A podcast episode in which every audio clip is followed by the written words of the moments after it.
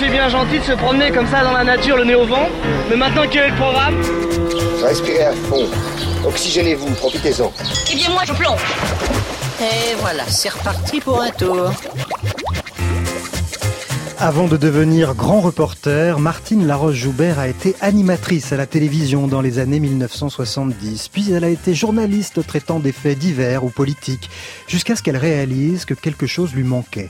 Ce quelque chose, c'était l'ailleurs, le lointain. C'est ainsi que Martine Laroche-Joubert est entrée au service étranger de France 2. Pendant près de 30 ans, elle a arpenté la planète et s'est spécialisée dans les zones de conflit. Elle a couvert le siège de Sarajevo, les deux guerres du Golfe ou encore les printemps arabes. Dans son récent ouvrage Une femme au front, aux éditions euh, Cherche Midi, elle livre tout ce qu'elle n'a jamais pu dire dans ses reportages, les coulisses de ce métier difficile et engagé, la gestion du risque, les rencontres qui marquent à jamais, les erreurs et les regrets. Cet après-midi, Martine Laroche-Joubert vient partager avec nous son expérience de reporter de guerre. Elle va nous raconter euh, cette envie d'action et cette passion de l'ailleurs qui l'ont toujours porté malgré le danger inhérent à son métier. Et en fin d'émission, nous retrouverons notre chroniqueur Eric Birloise pour une nouvelle odyssée gustative. Aujourd'hui, il nous emmènera sur les routes du sucre. Voilà pour le programme de la deuxième partie de notre bivouac. Toutes les journées se ressemblent depuis notre arrivée à nos buts toutes les 30 secondes. La terreur de sortir, de traverser une rue. Les jeux habituels des enfants qui vivent au milieu des combats. La ville assiégée se trouve des chefs de guerre. Le plus célèbre, Yuka, le bras et la jambe déchiquetés, mais à la tête de 5000 hommes, tous volontaires, prêts à mourir pour défendre Sarajevo. De leur QG, ils alignent leurs fils de guerre. Roquettes anti-chars, quelques mitrailleuses lourdes, kalachnikov, un armement qui ne fait pas le poids face aux Serbes qui les bombardent, mais la rage de se battre est de leur côté. Nous étions en 1992 à Sarajevo alors que la guerre avait éclaté depuis un an euh, en, Yougoslavie. C'est un extrait d'un des reportages que vous avez réalisé sur le terrain pour France 2, Martine Laroche-Joubert. Vous avez couvert donc le siège de Sarajevo de l'intérieur. On entend hein, les balles fusent, les obus euh, éclatent. De toutes les guerres que vous avez couvertes, celle de Bosnie vous a particulièrement marqué. Pour quelle raison? Elle m'a marqué parce que c'était une guerre euh, au centre de l'Europe que c'était une guerre euh, moyenâgeuse, un siège à l'ancienne. J'avais couvert euh, un an avant euh, la première guerre du Golfe avec les missiles qui arrivaient au-dessus des jardins de notre hôtel, qui tournaient à droite, à gauche, qui tapaient comme ça, qui bombardaient. Et je m'imaginais un peu bêtement que toutes les guerres seraient comme ça, quoi, ultra technologiques. Et là, subitement, je suis retombée dans une guerre vraiment euh, médiévale. Euh, Sarajevo, c'était une ville euh, cosmopolite, une ville donc européenne, une ville comme il y en a en France, avec des gens exactement comme vous et moi, et où il y avait eu les Jeux Olympiques en 1984. Et là, subitement, on revenait des siècles en arrière, et il y avait une violence et une sauvagerie extrême. Mhm. Et euh, cet extrait que vous avez entendu, c'était en juin 1992. J'étais avec Jean-Marie Lemaire. Nous étions la seule équipe de télévision étrangère sur place. C'était compliqué d'envoyer des images parce que l'émetteur avait été bombardé par euh, par les Serbes. Et donc euh, nous tournions, nous montions nos sujets avec un monteur euh, bosniaque et et les cassettes, on en faisait dix copies et on les donnait à des gens qui allaient traverser les lignes serbes pour les faire parvenir euh, à Split ou ailleurs et qu'elles parviennent enfin à, à Antenne 2. Donc c'était euh, c'était vraiment euh, très très très fort. les blessures des gens étaient, étaient atroces dans les hôpitaux et on s'imaginait euh, naïvement avec euh, Jean-Marie que la force de ces images allait pousser euh, les, chefs d'État européens à prendre la responsabilité. C'est pour ça, c'est pour ça à ce moment-là que vous prenez ces risques. Un Sarajevo, c'est une cuvette. Les mhm. Serbes autour, le général Mladic l'avait dit, hein, de, bombarder jusqu'à ce que la population devienne folle. Des snipers partout, des obus qui tombent. Vous, vous êtes la seule journaliste encore sur place. De télévision, oui. Vous, le, vous le faites, oui, la seule journaliste de télévision, pardon. Vous le faites pour alerter, parce qu'il faut être là à ce moment-là. Qu'est-ce qui vous motive pour être là dans cet enfer Je le fais parce qu'il faut être là. si on est parti avec Jean-Marie, c'est parce que justement aucune image n'arrivait de Sarajevo puisque l'émetteur avait été bombardé. Donc voilà, simplement il faut y être à un moment, il faut être là où ça se passe. Et là, c'est ce que nous voulions. Nous voulions être à l'endroit où ça se passe. Et si ça pouvait avoir une influence, et nous pensions que cela pouvait avoir une influence, ça serait bien. Et finalement, euh, bah, ça a pris euh, trois ans et huit mois. Mais peut-être que ça, euh, ça, aurait pris encore plus de temps s'il n'y avait pas eu de témoignage, ou vous avez eu le sentiment d'être inutile finalement Non, non. oui, par moment, on peut avoir le sentiment d'être inutile ou, ou, que ça ne sert pas à grand-chose, mais jamais complètement inutile. D'abord parce que ça informe les gens qui regardent. Voilà, c'est déjà ça que les gens ne peuvent plus dire après. Ben je ne savais pas. Alors vos reportages sont très factuels, hein, on l'entendait, vous mettez les événements euh, à distance, euh, sans faire de, de, spectaculaire. Dans votre livre, Une femme au front, vous laissez la place à votre ressenti, vous, vous faites preuve de, de plus de subjectivité.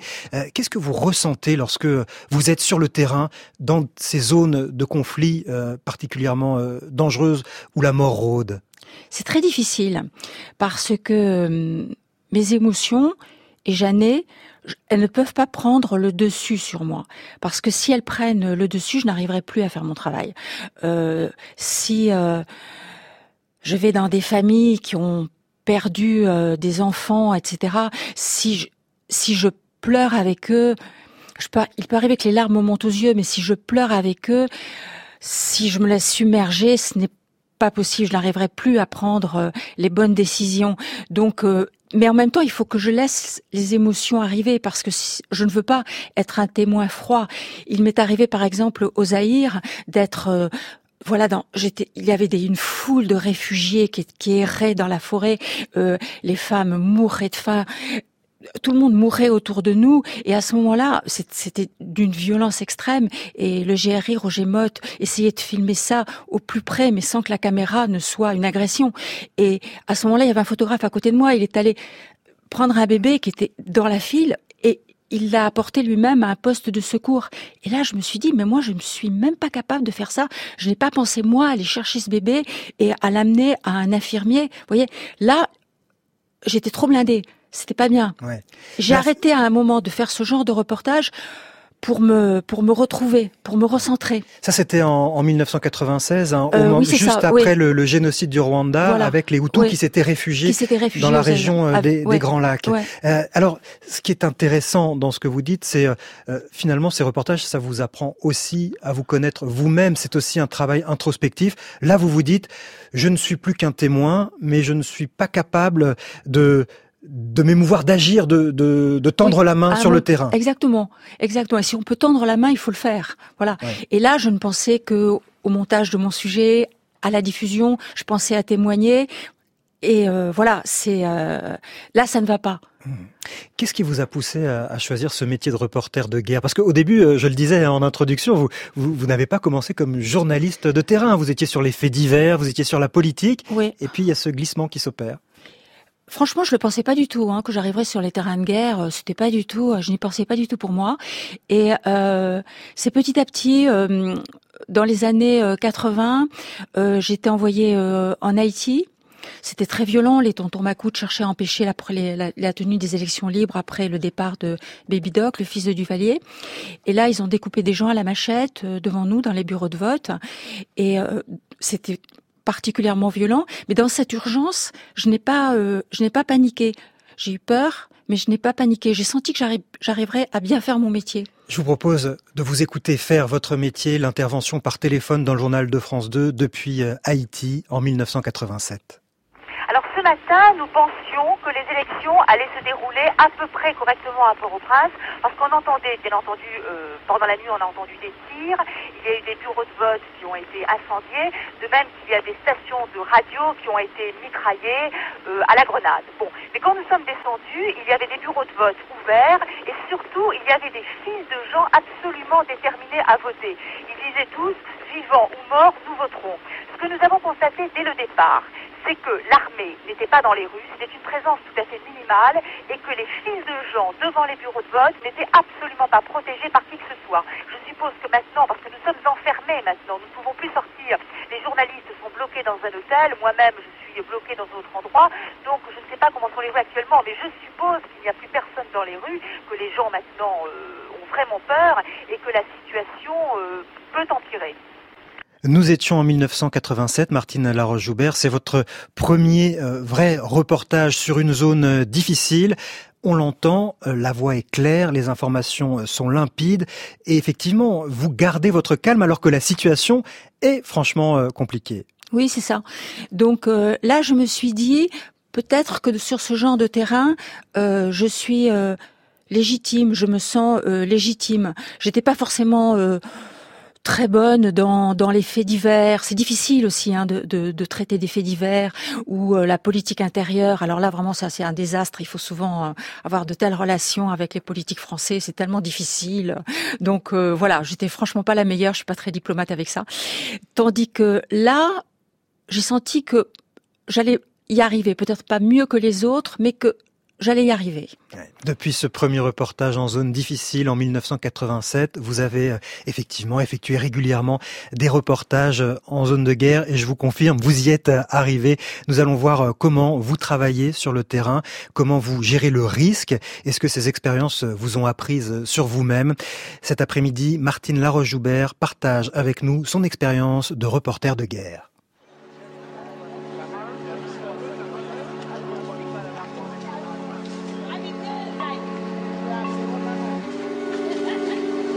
Daniel Fievé sur France Inter. Bangla noise on Brick Lane, that's the sound of my home. I'm a Mickey at this. Lovers walk or Kent Road. When you're blinded by lights, you find ways to survive in big smoke. Holding down nine to five, and your weekends are spent loading up with the boys with the ball and bands. Only way to cope, cause this city don't stop for no one.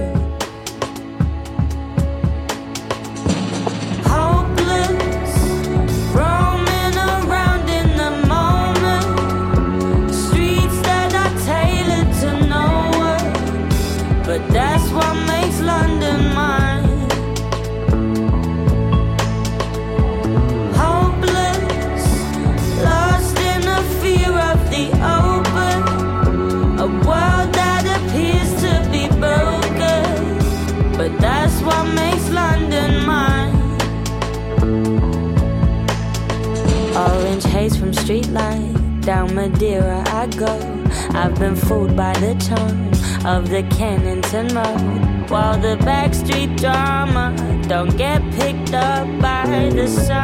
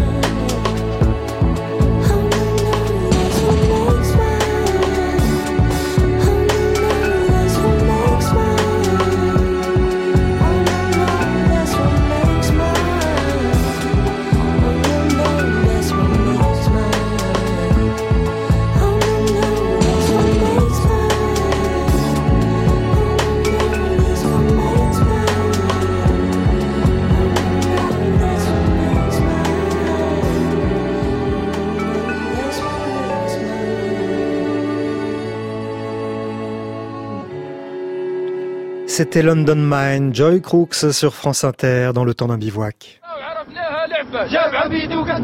Déterminés, prêts à mourir, mais inexpérimentés. Ces hommes partent au combat sur la route de la ville de Braga, sur la côte méditerranéenne. Leur but Empêcher les troupes de Kadhafi d'avancer sur Benghazi, à 250 km d'ici.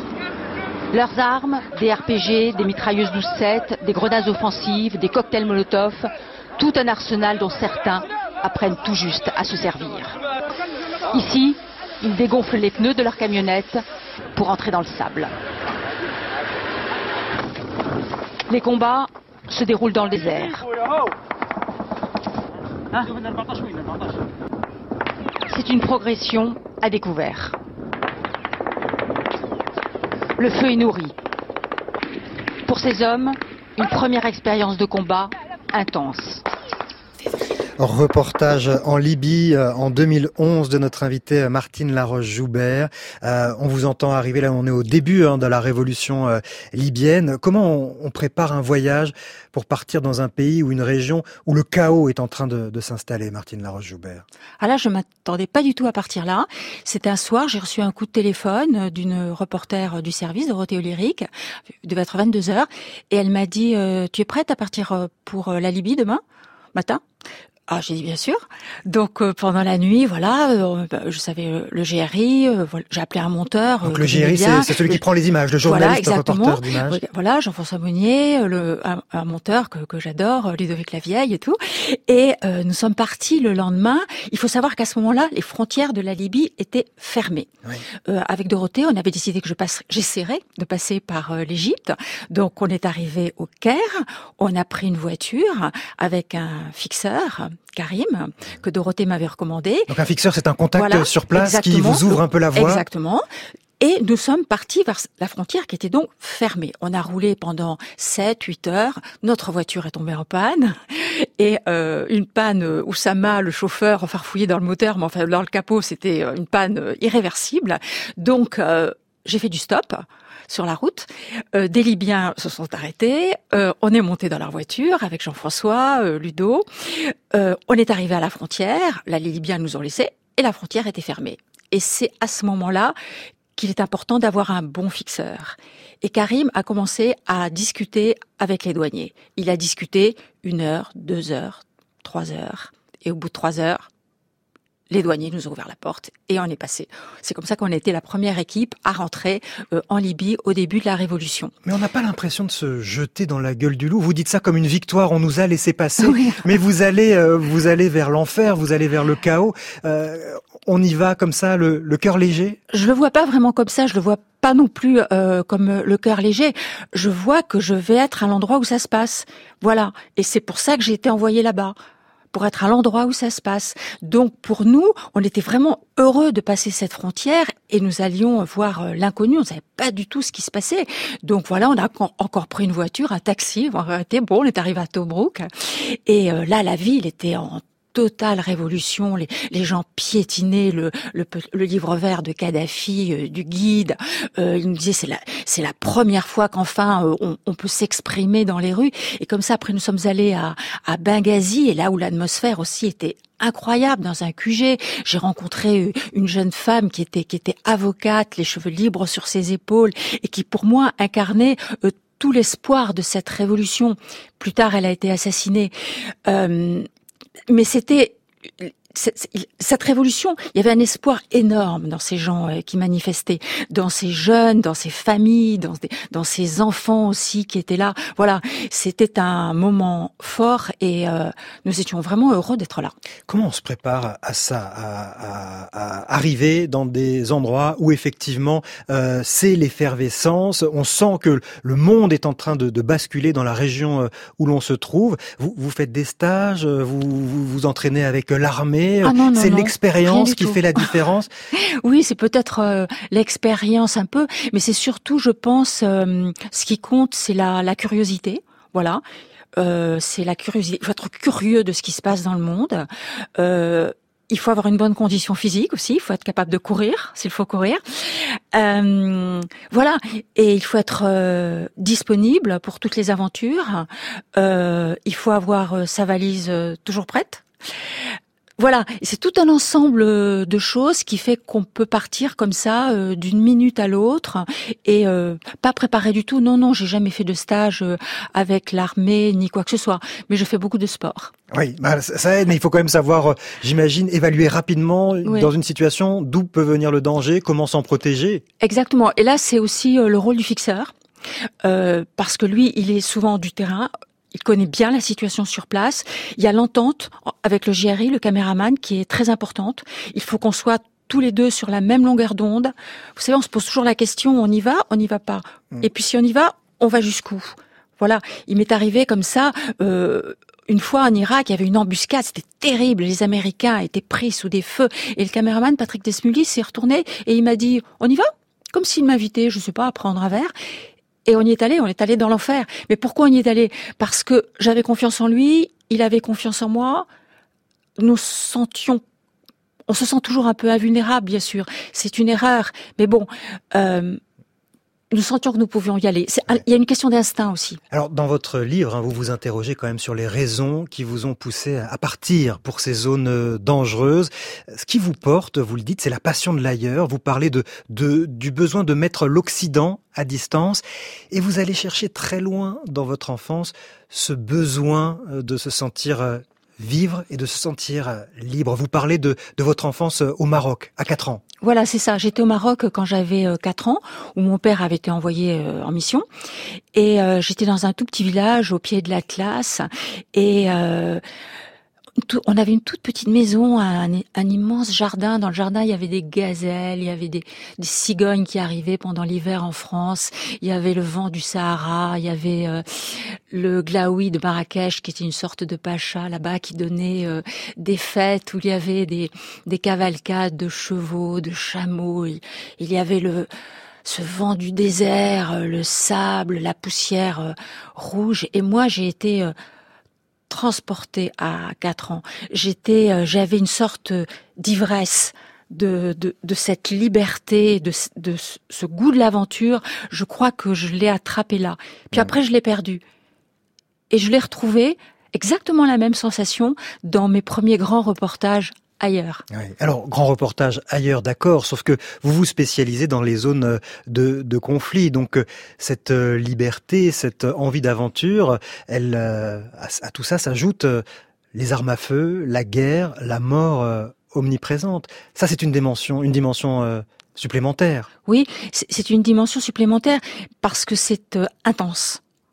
J'aime les situations intenses et dans les guerres, dans les conflits, c'est tout est une question de vie ou de mort. Toutes les conversations sont intenses. Euh, et les, ce qui m'intéresse, c'est pas les armes à feu. Je m'en fiche. Euh, je suis particulièrement nulle en plus en armement militaire. Ça ne m'intéresse pas. Ce qui m'intéresse, ce sont les gens dans ce genre de situation. Comment ils s'adaptent à la guerre.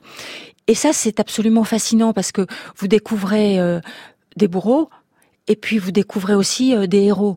Euh, complètement anonymes. Il y a des gens qui font des, des, des, choses pour les autres qui sont incroyables. Je me souviens que, par exemple, à Alep, euh, en pleine guerre, il y avait des, des professeurs qui continuaient à venir faire l'école à des enfants. Euh, les enfants, l'école, la classe en plein jour était éclairée à la bougie parce que les vitres avaient explosé sous les bombes, qu'il y avait des cartons qui obstruaient les ouvertures, et en plus ces cartons empêchaient le froid d'entrer dans l'école. Et les, ces professeurs étaient des bénévoles. Ils continuaient venir essayer d'apprendre aux enfants à lire et à compter. Je me souviens, il y avait un asile d'handicapés mentaux sur la ligne de front. Et c'était pareil, il y avait des bénévoles qui venaient pour laver ces gens, pour s'en occuper, pour leur donner à manger. Vous vous rendez compte de ce, que, de ce que ça veut dire, de ce que ça implique, et de faire ça dans l'anonymat le plus total. Ils n'en tiraient aucune gloire. C'était juste parce qu'ils sentaient que c'était euh, leur devoir de le faire. Et ça, ce sont des, vous découvrez comme ça des, des gens en, en reportage qui, qui sont beaucoup plus grands que vous, qui ont des, des voilà, et, et c'est c'est inspirant. Je vous propose d'écouter une autre reporter de guerre que vous connaissez bien. D'ailleurs, vous l'avez déjà citée euh, dans cette émission, Dorothée Lyrique. Elle était interrogée en 2015, elle aussi, sur les raisons qui l'avaient poussée à, à exercer ce métier. J'ai l'impression d'être une personne très équilibrée. Et je me dis qu'il vaut mieux être équilibré pour faire cette espèce de métier de barjot. Mais alors pourquoi est-ce que je le fais? J'ai l'impression que ça remonte peut-être à quelque chose d'enfance, non pas très compliqué, mais un côté euh, euh, très puéril euh, de, de, du TEPACAP. Euh, je sais pas, hein, un psy trouverait peut-être d'autres raisons, mais il y a un côté se surpasser et quelque chose de logique pour moi. Voilà, si on peut faire ça, on peut faire ça. On peut toujours faire au-dessus, on peut toujours faire mieux, on peut toujours faire plus, on peut toujours aller plus loin. Alors c'est valable aussi, parce que c'est pas logique d'aller dans un pays en guerre, c'est pas logique mmh. de s'endormir avec des bombardements au-dessus de la tête en se disant pourvu que qu'il n'y ait pas une bombe qui tombe sur mon lit cette nuit parce que je m'en rendrais même pas compte et je serais morte. Donc s'endormir en se disant que peut-être on, se réveillera pas, c'est pas quelque chose de naturel. Mmh.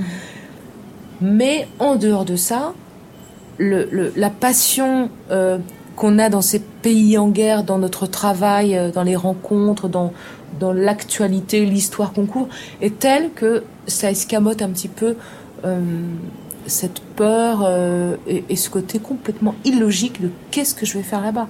Alors je vous cache pas que de temps en temps, je, je me demande qu'est-ce que je fous là, mais qu'est-ce que je fous là? Dorothée Oliéric, reporter de guerre, interviewée dans l'émission Sur les docks de France Culture en 2015. Est-ce que vous vous reconnaissez, euh, Martine Laroche-Joubert, dans les propos de Dorothée Oliéric Et sur cette idée, on n'est pas barjot, mais quand même, il y a quelque chose d'irrationnel et on se demande parfois, qu'est-ce qu'on est venu faire là? Moi, je pense que je suis quand même un peu barjot. Hein.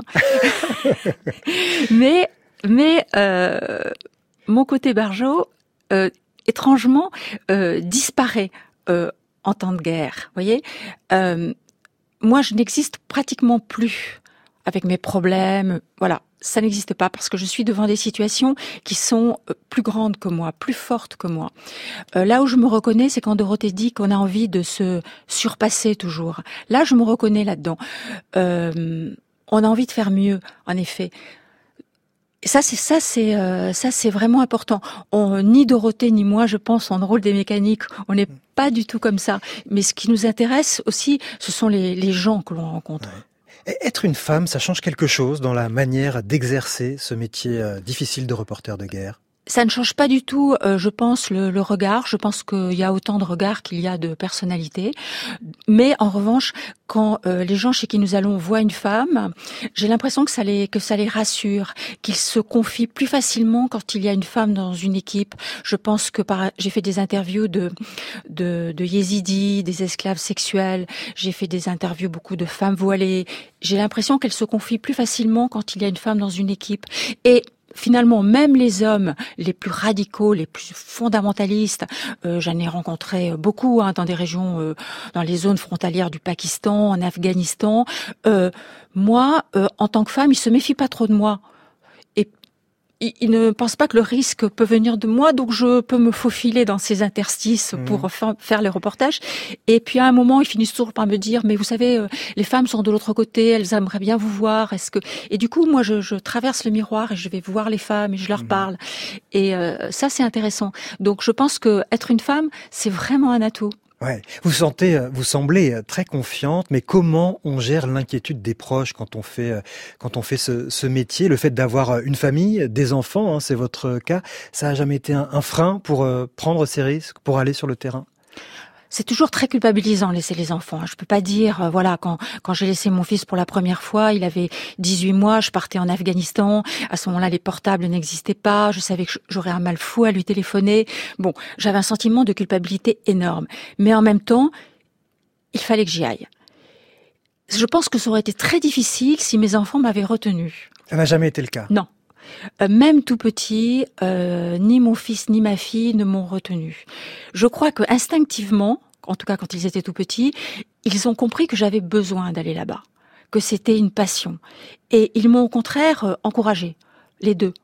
Et euh, voilà. Donc, du côté des enfants, j'ai pas eu, j'ai pas eu de problème, de, de soucis. En plus, bon, au final, ils ont réussi leurs études. Hein. C'est pas parce que je n'étais pas ah là oui, oui. à l'heure des devoirs euh, que bon, qu'ils ont Mais tout raté. Vous avez Voilà. parfois euh, regretté certains risques que vous avez pris sur le terrain ou de vous être mise en danger inutilement, justement pour euh, pour vos proches, pour euh, en pensant à eux? Ça m'est arrivé une fois, euh, la première guerre du Golfe. Euh, j'ai reçu l'ordre de, de rentrer à Paris euh, à la veille de la guerre et avec euh, cet argument aussi euh, des enfants euh, que j'étais folle, euh, etc. Et en effet, je me suis dit, bon, en effet, j'ai des enfants, bon, ok, je vais obéir à l'ordre. Je suis arrivée à Amman et j'ai téléphoné à mes enfants, à ma fille, Alexia, et elle m'a dit, mais tu es où? Et je lui ai dit, bah, je suis à Amman. Et elle m'a répondu, mais euh, qu'est-ce que tu fous là? C'est à Bagdad que ça se passe. Oh je me suis dit, mon Dieu. Et donc, j'ai ramé comme c'est pas possible pour obtenir un visa et revenir en Irak pendant la guerre. Vous allez euh, continuer à nous raconter d'autres expériences et d'autres aspects de ce métier de reporter de guerre. Martine Laroche-Joubert est l'invitée du temps d'un bivouac sur France Inter.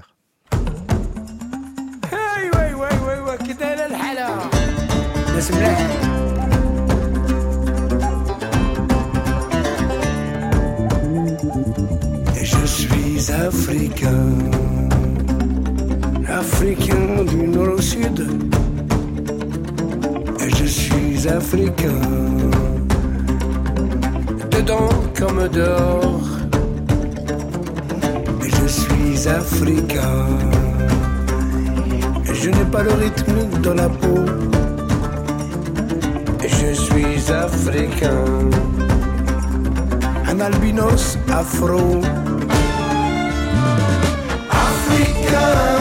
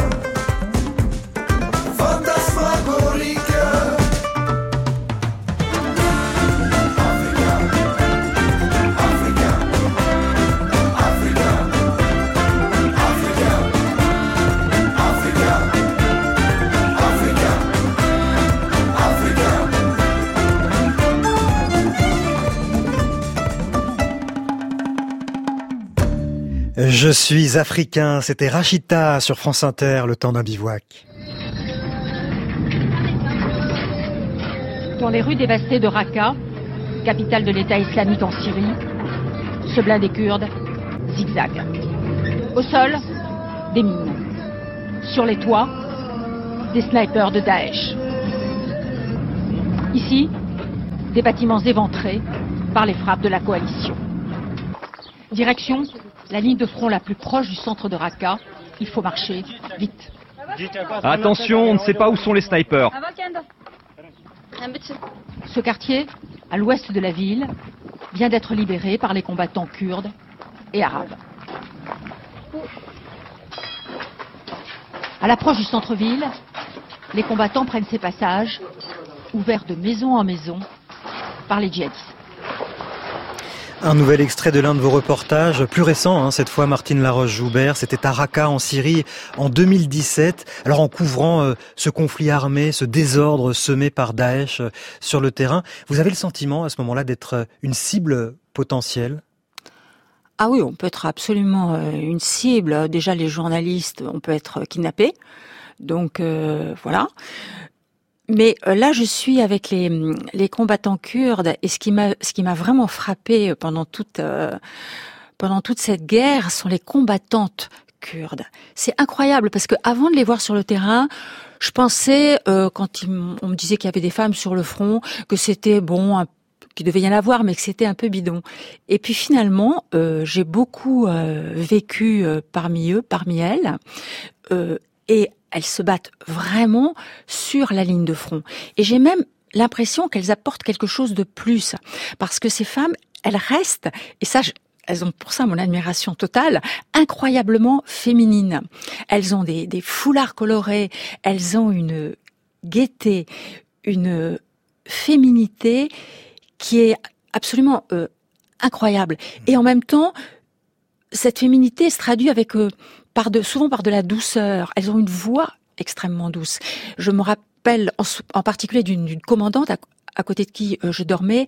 Elle se levait plusieurs fois la nuit pour aller euh, réconforter les hommes sur la ligne de front et puis je l'entendais, elle revenait se coucher comme ça une heure, deux heures et euh, j'adorais entendre le, le- le timbre de sa voix. Alors elles ont souvent un discours assez formaté hein, euh, dû euh, aux origines marxistes-léninistes du mouvement, mais la voix est si douce que je tombe chaque fois sous le charme.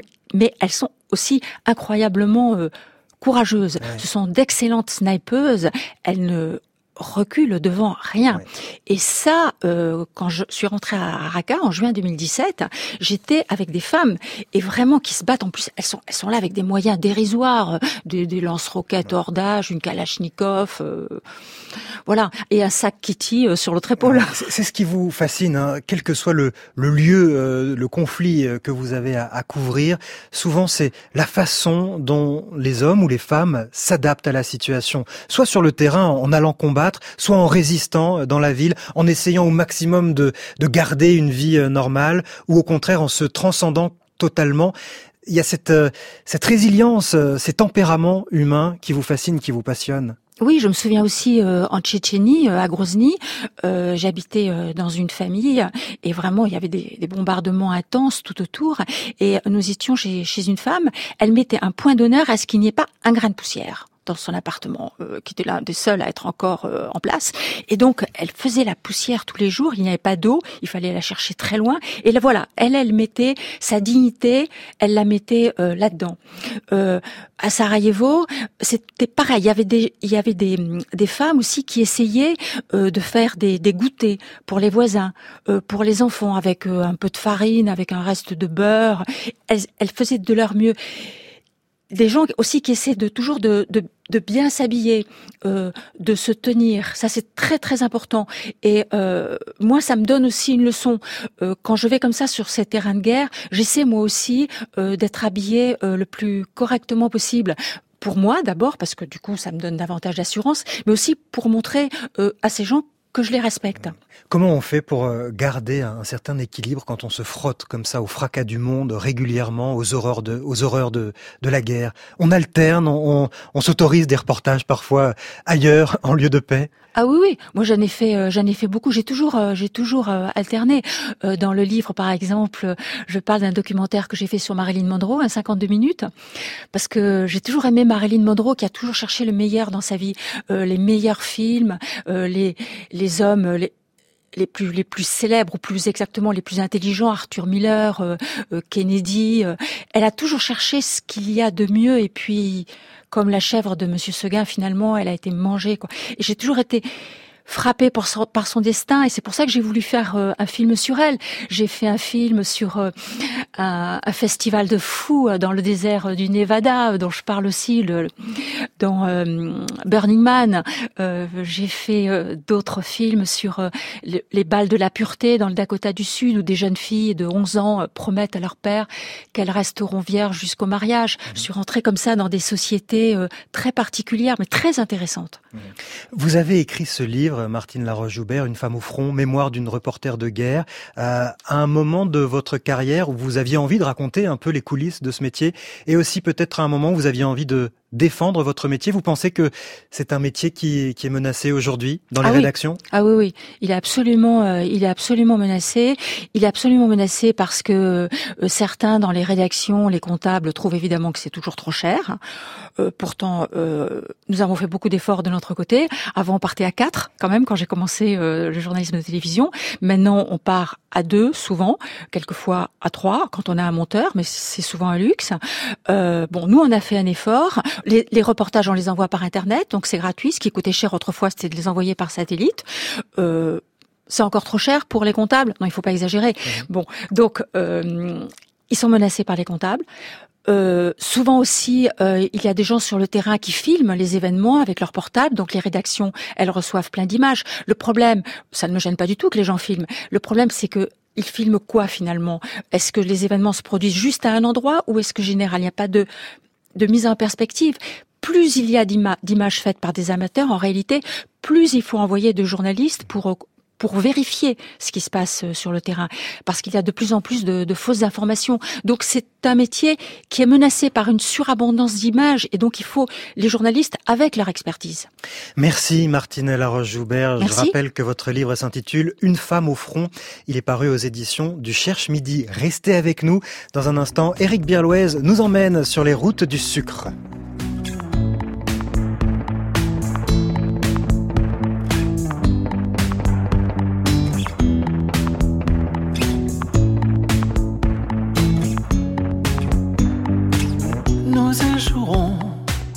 À beau rivage, auront perdu beaucoup de temps, égarés dans des paysages qui ne nous allaient pas vraiment, auront goûté en solitaire aux saveurs de tant de saisons, sans l'avoir prévu par temps clair.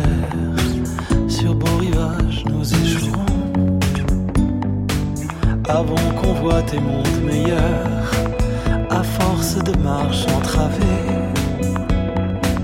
dans le vin déroulé des heures. Avons révoqué la douceur, sur des chemins de roses enfouis. Bientôt ne resterait d'ailleurs qu'ici nous échouerons à beau rivage, l'endroit parfait qui nous attend. Auront perdu beaucoup de temps par d'autres lieux pris en otage. Auront connu en solitaire les teintes de tant d'horizons sans l'avoir prévu par temps clair sur beau rivage nous échouerons. Nous sommes heurtés à des barrages, à des croix tout juste dressées, à travers l'un des marécages. Sans chemin avons rebroussé, essuyant des larmes d'orage, au fond de vallées dépeuplées nous échouerons à rivage, l'endroit parfait qui nous attend.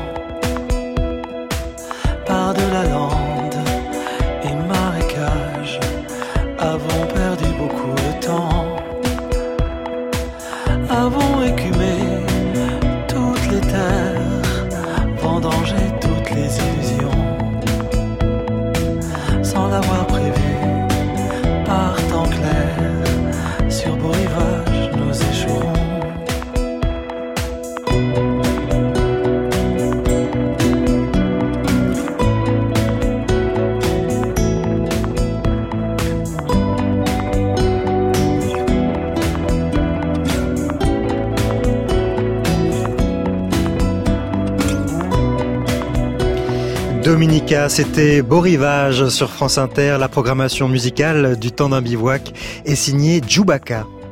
Regardez, des ignames, des papayes, des taros. Mais cette île est un jardin d'une richesse vraiment incroyable.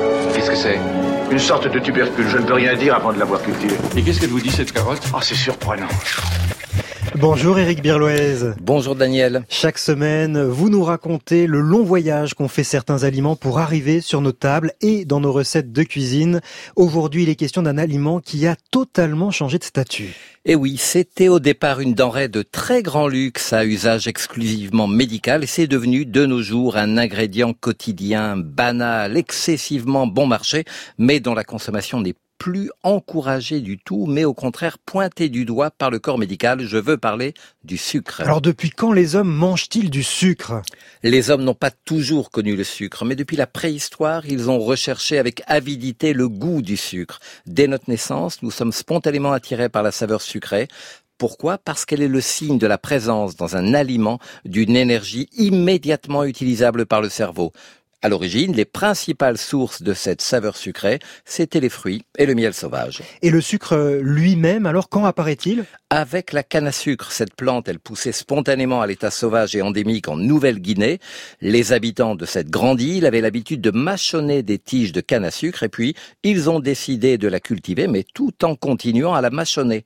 En fait, c'est en Inde, aux alentours du IVe siècle avant Jésus-Christ, que sont mises au point les premières techniques de fabrication du sucre. On broie les cannes pour en extraire le jus, que l'on fait ensuite chauffer. En refroidissant, ce jus cristallise naturellement.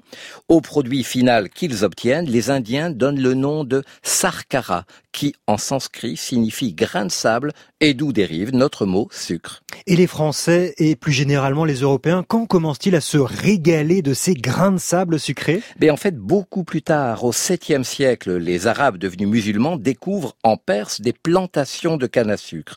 Et à partir de ce moment, le sucre va se diffuser dans le sillage des conquêtes de l'islam.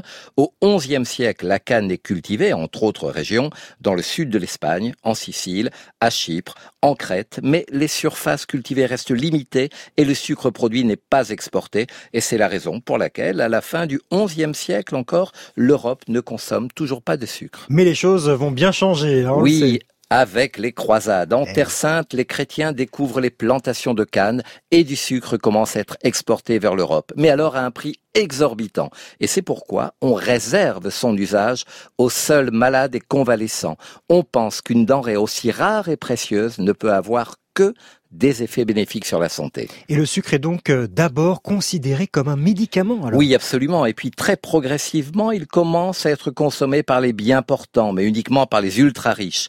À la fin du Moyen Âge, les élites sociales se mettent à grignoter des épices de chanvre. Ce sont des petites billes de sucre qui renferment en leur cœur un fragment de gingembre, cannelle, clou de girofle ou noix de muscade.